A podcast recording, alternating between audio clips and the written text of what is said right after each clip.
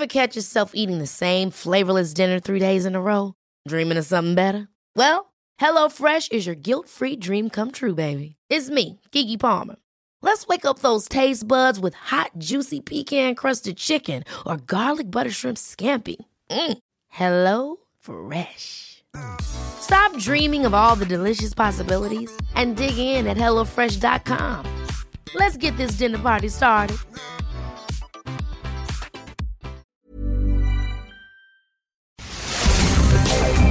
Divagando en la mente de un espacio donde semana a semana llevaremos a la silla de los psicoanalistas las mentes más tormentosas para ser analizadas por los expertos. Con Rocío Arocha, Ruth Axelrod y José Estrada.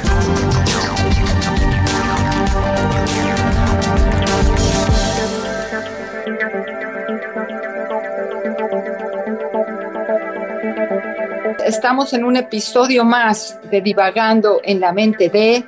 En esta ocasión hablaremos de la depresión postpartum, un fenómeno que nos pone a todos los pelos de punta, que nos ayuda a entender lo paradójico de la vida y lo difícil de las transiciones que le, suceden a la humanidad.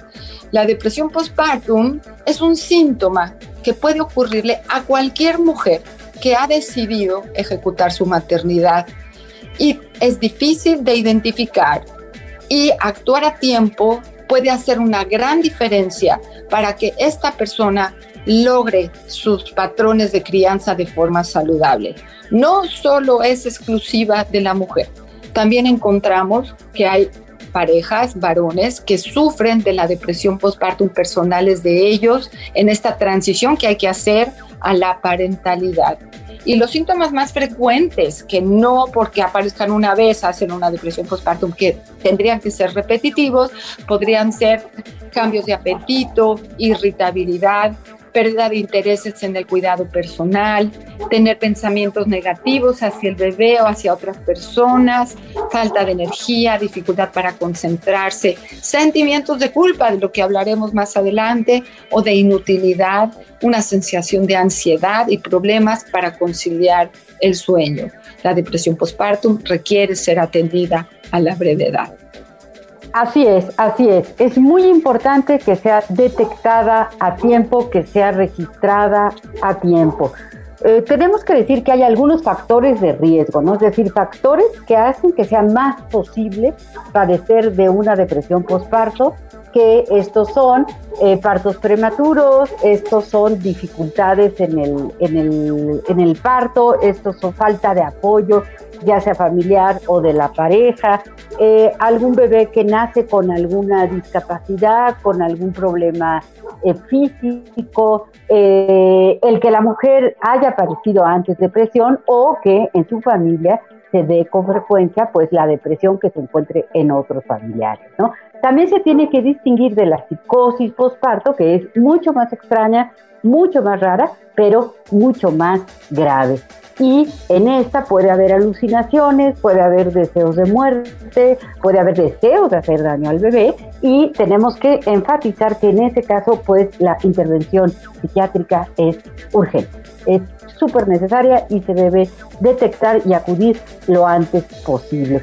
También queremos señalar que muchas veces la mujer se siente culpable, se siente avergonzada cómo es que llegó este bebé a mi vida y yo no me siento tan contenta o me siento triste. Entonces, este sentimiento de vergüenza por tener estas emociones pueden hacer que no se registre o que no se pida ayuda. No debemos sentir vergüenza nunca. Si nos estamos sintiendo mal, lo que debemos hacer es pedir ayuda.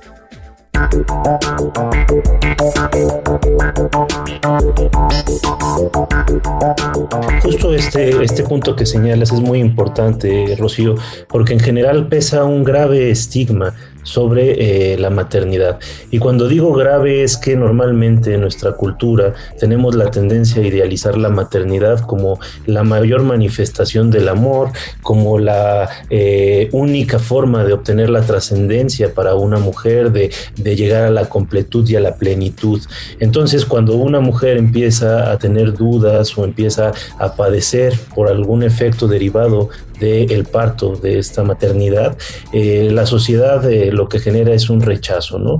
Las madres que, que padecen de depresión, que, que, por alguna falta de apoyo, eh, por alguna circunstancia específica de su cuerpo, están sufriendo, empiezan a ser juzgadas, perseguidas, rechazadas, sobre todo por los miembros de su familia, que hay que entenderlo así, desde este punto de vista, desde nuestra cultura, la llegada de un nuevo hijo, de un nuevo miembro a la familia, siempre es algo que nosotros festejamos. Y entonces las personas concomitantes a la pareja a veces no entienden por qué esta mamá se puede sentir mal, por qué esta mamá puede no tener ganas de levantarse, por qué esta mamá no está siendo tan amorosa con su hijo, por qué esta mamá no está cumpliendo con todas las funciones de la manera en que de alguna manera podríamos esperarlo, ¿no? Entonces empieza a ejercerse una descalificación constante que lo único que hace es agravar el problema. Sin embargo, si nosotros contamos con un apoyo médico adecuado, el de un psico, eh, de, perdón, de un psiquiatra, de un ginecólogo también, vamos a poder tener la oportunidad de detectar esto a tiempo y también con información, estar pendientes y saber que dentro de los procesos del alumbramiento va a haber acomodamientos orgánicos y psíquicos que requieren tramitarse a lo largo de un eh, tiempo. A lo que me refiero es que hay un proceso de adaptación y este proceso de adaptación no siempre es fácil. Entonces debemos estar al pendiente de las necesidades que pueden tener estas mamás eh, eh, que recién acaban de dar a luz para poder intervenir de una forma adecuada, para poder brindarles apoyo y con tratamiento normalmente estas mujeres llegan a restablecerse sin ningún problema en un par de semanas. Este, pero si no lo atendemos, sí tiene secuelas importantes y puede llegar a derivar incluso en un episodio de depresión mayor que pasa completamente desapercibido hasta que es muy grave o en una psicosis postparto que de nueva cuenta puede tener estos eh, episodios trágicos, ¿no?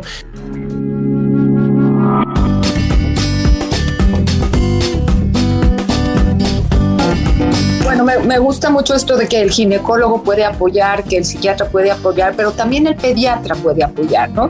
Estamos acostumbrados, hemos tenido en la cultura la evidencia de que hay que llevar al bebé durante cada mes o cada dos meses a que lo revise el pediatra, aunque no encontremos síntomas, el bebé se requiere de revisar si subió bajo de peso, si está comiendo bien, o sea, nuestra cultura lleva muy claro el seguimiento del desarrollo del bebé, pero hemos puesto poca atención en el seguimiento del desarrollo del beneficio de ser mamá y de la mamá misma. Quizá por ahí podríamos dar una... Eh, una nueva alternativa a la cultura, ¿no? Que así como se cuida el desarrollo del bebé, se cuidara la atención que se le tiene que seguir ofreciendo a una nueva mamá para que pueda ejercer su rol lo mejor que ella pueda, de la manera más integral que pueda. Y que cuidemos a esta mamá con un poco de compasión, con un poco de comprensión, de que no duerme bien, de que tiene que cambiar sus pautas de alimentación, de que vive solamente atendiendo a su bebito, que está lactando o no, como sea. La atención para que un bebito cumpla un año requiere una mamá casi 24 por 7. Entonces, un poco de idealizar el rol o desidealizar el rol, no la relación con el bebé, el rol de la dificultad, entender la dificultad del rol va a generar que culturalmente tengamos más cuidado con todas nuestras nuevas mamás, no importa si es el primero, el segundo o el tercer parto, siempre hay que estar transitando y transitando y transitando. Y cuesta trabajo. Y entonces poder entender esto desde no la parte médica nada más, sino también la parte social, cultural, familiar. Tenemos también un concepto que es el baby blue, del que hablamos todos, ya en español hemos oído hablar por todos lados el baby blue. El baby blue como una reacción natural de desajuste que tiene la mamá frente a su bebé. Esa no nos preocupa, porque bueno, es como, más benigna. Lo que nos preocupa mucho es cuando este baby blue se convierte ya en un diagnóstico de depresión postpartum y sabemos que eso infiere un eh, dolor psíquico importante tanto para la mamá como para la pareja de la mamá, como para el trato que se le dé a su bebito. No es que no quiera a su bebito, es que le está costando trabajo su nuevo rol.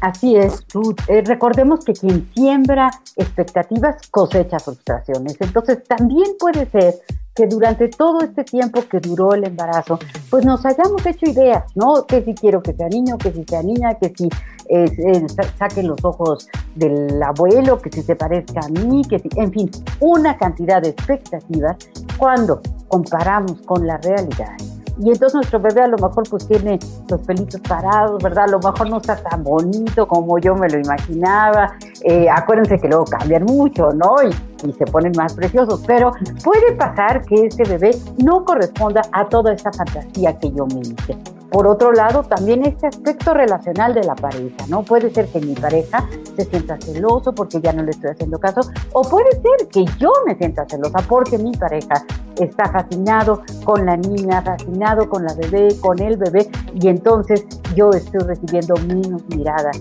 de mi pareja. Es decir, hay una cantidad de multifactorial, hay muchos factores que están atravesando este momento.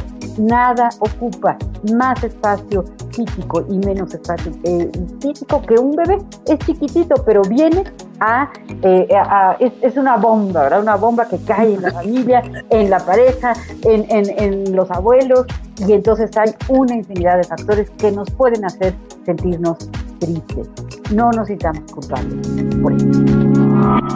Y sí, justamente, mi querida Rocío, o sea, creo que a veces mm, con todo este tema de la idealización de todos los elementos positivos de el, dar a luz a una nueva vida, se dejan de lado este, los aspectos eh, que en realidad eh, son difíciles y requieren de esfuerzo y de adaptación. Yo a veces pienso, tratando de ejemplificar esto, en lo que implica tener un nuevo cachorro, ¿no? Si nos vamos al mundo de las mascotas, uno piensa, qué padre y me va a querer y me va a lamer y siempre me va a seguir y se va a sentar cuando yo le diga y me va a traer el periódico. Y bueno, cuando llega el cachorrito, lo único que hace es pipí y popó por todos lados, en las noches no deja dormir, nadie quiere levantar este, sus suciedades, nadie lo quiere educar, a la hora de darle de comer todo el mundo sale corriendo.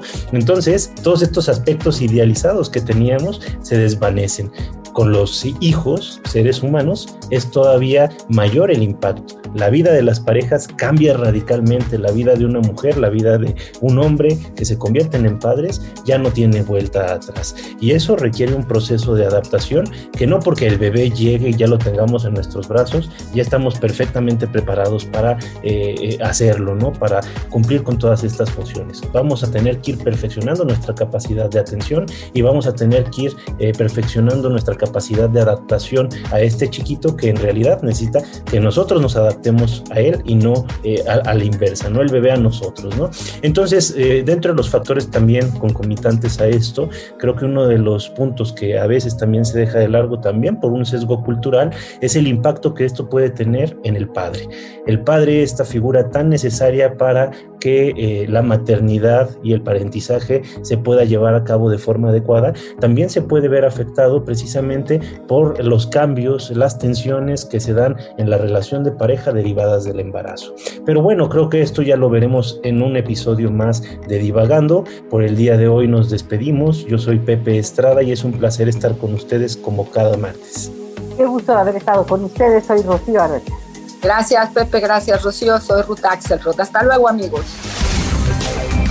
Te esperamos cada semana en un episodio más de Divagando en la mente de a través de todas las plataformas de streaming por El Heraldo de México.